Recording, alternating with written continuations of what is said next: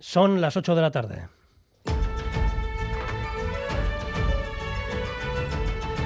Crónica de Euskadi.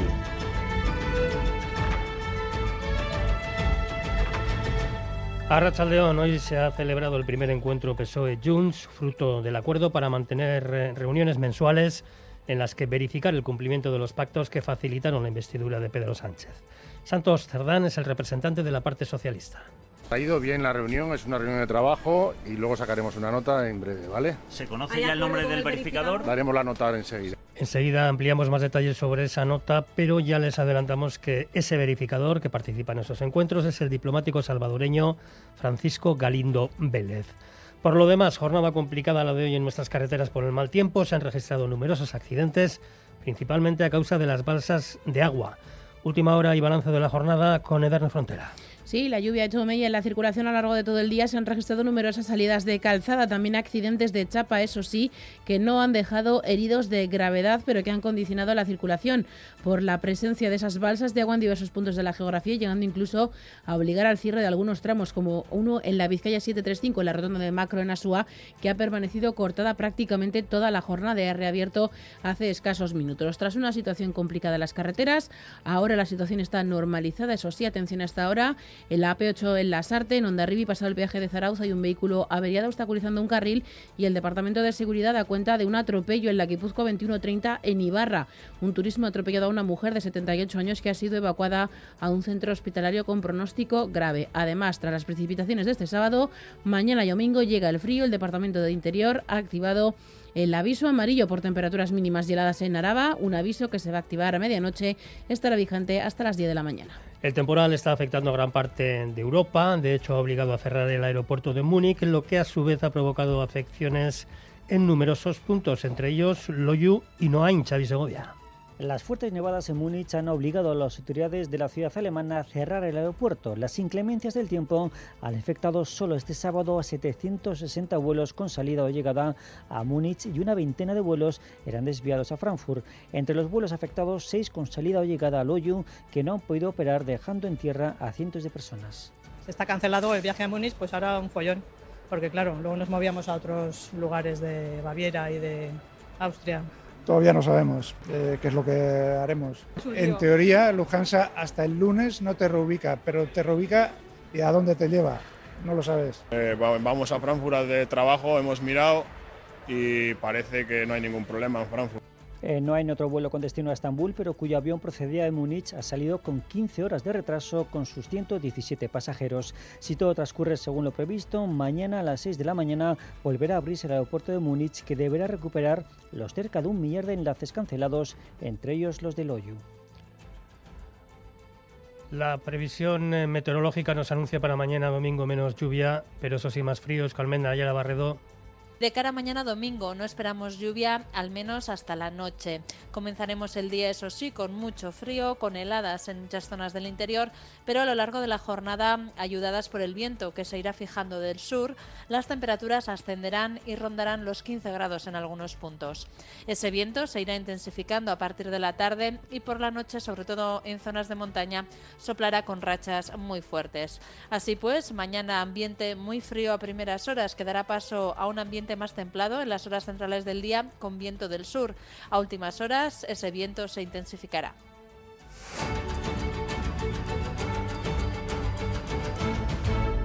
Hoy se ha celebrado en Ginebra el primer encuentro entre el PSOE y Junts en presencia de un verificador internacional. Se trata de la primera de las reuniones pactadas con el objetivo de verificar el cumplimiento de los acuerdos alcanzados para la investidura de Pedro Sánchez como presidente del gobierno. Miquel Arregui.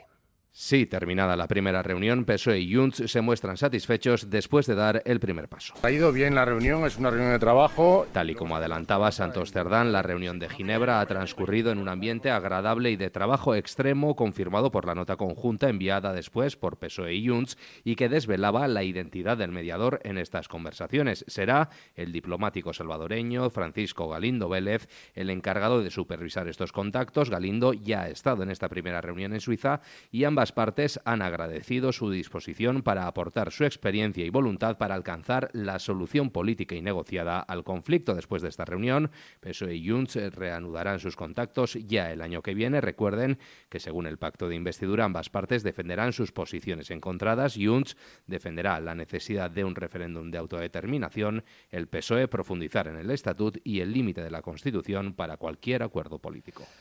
En casa, las fuerzas de oposición dan por agotada la legislatura y reclaman la convocatoria de elecciones anticipadas y mencionan el 10 o el 17 del mes de marzo como las fechas más convenientes. Así de claro lo han dicho esta mañana en el Parlamento en las ondas de los sábados en Radio Euskadi, donde los socios de gobierno, PNV y PSE, han asegurado que todavía queda trabajo por hacer, leyes que sacar adelante Lier Puente. El parlamentario Gelzale Aitor Urrutia asegura que todavía queda legislatura por delante, porque hay trabajo que hacer, leyes que sacar adelante. Lendakari eh, rematará la labor que inició hace cuatro años en esa idea clara que suele tener él de, estabilidad y de terminar eh, las legislaturas eh, de una manera completa. ¿no? También el parlamentario socialista Eka Enrico dice que la legislatura no está agotada. Mm, yo creo que si miramos los problemas que sigue teniendo la gente, creo que no hay ni medio minuto que perder para seguir dando soluciones. Por el contrario, tanto Ollana Echevarrieta de H. Bildu como Isa González del Carrequín Podemos IU aseguran que el gobierno está agotado y reclaman que se despeje cuanto antes la fecha de las próximas elecciones. Nosotras lo único que estamos pidiendo es claridad, saber cuándo se van a dar esas elecciones, para saber también eh, qué tiempo tenemos para seguir trabajando las leyes que hay encima de la mesa. Cambiemos este modelo ya. Euskadi es diversa, es plural y yo creo que la gente está demandando también que las elecciones se convoquen cuanto antes. También el PP y Ciudadanos apuestan por un adelanto electoral. Luis Gordillo, José Manuel Gil está agotado porque ya no ha decidido que ya no, no, va a tener más tiempo y está agotado, pues está cansado y se ha notado. En toda la legislatura lo que nos ha venido al Parlamento han sido eh, normas, leyes antiguas. Las elecciones no se van a hacer cuando mejor le convenga a la sociedad vasca, sino cuando mejor sirvan a los intereses partidistas del PNV como, como todo. ¿no? La oposición cree que las elecciones se adelantarán a marzo. Las cosas así, Pilar Garrido, secretaria general de Podemos Euskadi, formación que está inmersa en un proceso de reflexión interno para reubicarse políticamente tratando de buscar un acuerdo con el movimiento Sumar, le ha pedido a los socialistas vascos que colaboren para cambiar el ciclo político en Euskadi saliendo de la sombra del PNV. Señora Andueza, también el otro día hablaba de modelo agotado refiriéndose al Gobierno vasco. Y espero que no sea solo eh, fruto de un momento de efervescencia, de un venirse arriba, porque está en su mano decidir si quiere empezar, si quiere empezar a poner las primeras piedras de un cambio real de modelo o seguir a la sombra del Partido Nacionalista Vasco, porque estoy, estoy de acuerdo con el señor Andueza en que el Gobierno vasco es un modelo agotado. En el Parlamento en las Ondas, los representantes políticos también han, abordado la huelga feminista del pasado jueves. El PNV la ha calificado de fiasco. El PSE ha dicho que no hace falta secundarla para compartir sus objetivos. EH Bildu y el Carrequín Podemos Izquierda Unida destacan la capacidad de movilización del movimiento feminista. PP y Ciudadanos hablan de uso partidista de un conflicto laboral. Eso sí, todos ellos coinciden en la necesidad de un amplio acuerdo para dignificar las condiciones laborales del sector. Y tenemos que eh, llevar esto hacia un modelo eh, público y comunitario de cuidados que esté basado en el liderazgo público y en la corresponsabilidad. Esos cuidados pues tienen que ser prestados no ya desde el principio de corresponsabilidad familiar, sino desde la profesionalización y la dignificación de las cuidadoras y cuidadores. Nos hemos visto con, con dos vías. Por un lado, la unidad lateral del Gobierno, que está trabajando por un pacto social por los cuidados. Crear una mesa intersectorial en el que toda la sociedad esté representada a la hora de poner en marcha un proceso de reflexión y de cambio en torno a los cuidados. No creo que ningún partido con representación en la Cámara sea contrario a que se dignifique el sector de los cuidados. Este es un asunto, el de los cuidados, que además no tiene por qué ser solo feminista. Es verdad que es un sector mayoritariamente feminizado, pero los cuidados competen a ambos, a hombres y mujeres. Más cosas, la iniciativa ciudadana en favor del derecho de autodeterminación, Gure ha celebrado hoy en Gasteiz su Asamblea General, en la que además de renovar su dirección, ha aprobado el plan estratégico para los próximos dos años. Un plan que pasa por poner la soberanía de Euskal Herria en el centro de la acción política y social en un momento de oportunidad histórica para el soberanismo. Josu Echaguru, portavoz. Por otro lado, también intentaremos coser consensos entre los distintos agentes sociopolíticos para que juntas demos este salto hacia la soberanía plena. También trataremos de profundizar en las colaboraciones entre los territorios vascos para crear sinergias y mostrar así y de esta manera que somos un pueblo.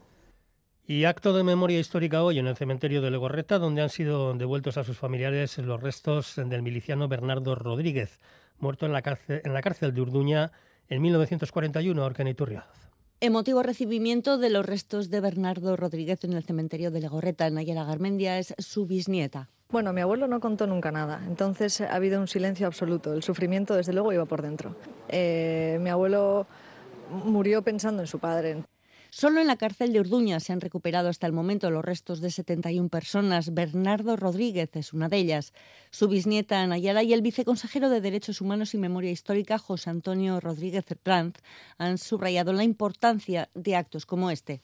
Es un trabajo para toda la sociedad. Esto pues, solo es un paso más de todos los que hay que dar. Hoy lo que hacemos es convertirla en memoria colectiva de este país y reivindicar esa, esa memoria. El viceconsejero ha recordado asimismo el compromiso del Instituto Gogora para seguir trabajando para devolver a sus familias a todos los desaparecidos. Tratar de exhumar y localizar a esas miles de personas que todavía siguen pues bajo tierra. Ese, es el, objetivo, que como hoy pues esas cientos y miles de familias pueden recuperar a sus, a sus seres queridos para que les puedan dar el último descanso como es lo que estamos haciendo hoy. La familia de Bernardo Rodríguez ya lo tiene de vuelta. Sus restos descansan ya en el cementerio de Legorreta junto a los de su hijo. En Gaza, tras el reinicio ayer de los combates entre Israel y Hamas, 50 camiones con alimentos, agua y medicinas han podido cruzar hoy la frontera de Rafah con destino a los campamentos palestinos. También han transportado dos cisternas con combustible. Además, decenas de palestinos con pasaportes extranjeros, muchos de ellos enfermos o heridos, han podido pasar a Egipto. La otra cara de la moneda, los más de 200 palestinos muertos en los ataques lanzados por Israel en las últimas 24 horas. La Unión Europea ha reclamado a Tel Aviv que facilite las pausas humanitarias. También lo ha hecho la vicepresidenta estadounidense Kamala Harris. Se debe respetar el derecho internacional humanitario. Se han matado a demasiados palestinos civiles inocentes. Francamente, la magnitud del sufrimiento en Gaza es devastadora. Mientras Israel persigue sus objetivos militares en Gaza, debe hacer más para proteger a los civiles inocentes.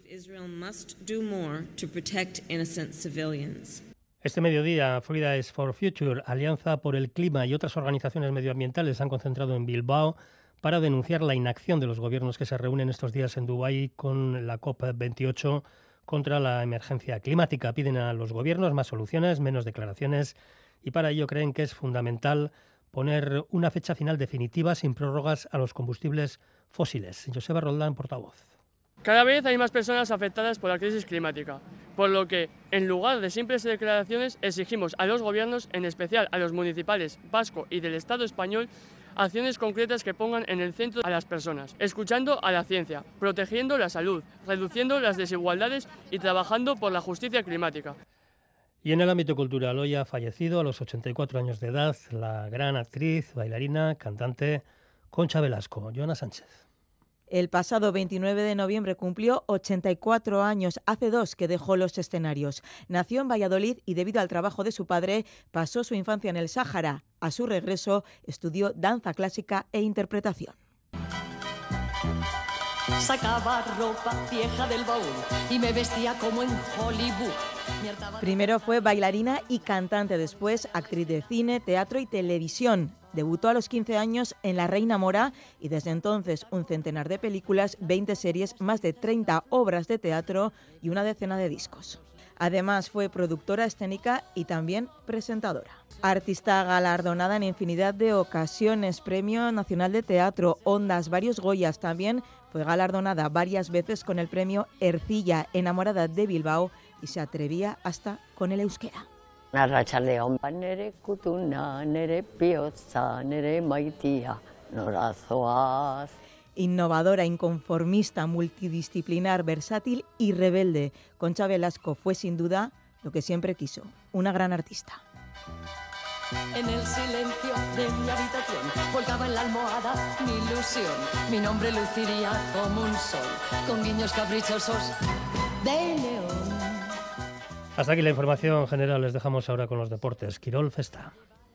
Mi vocación y dispuesta al.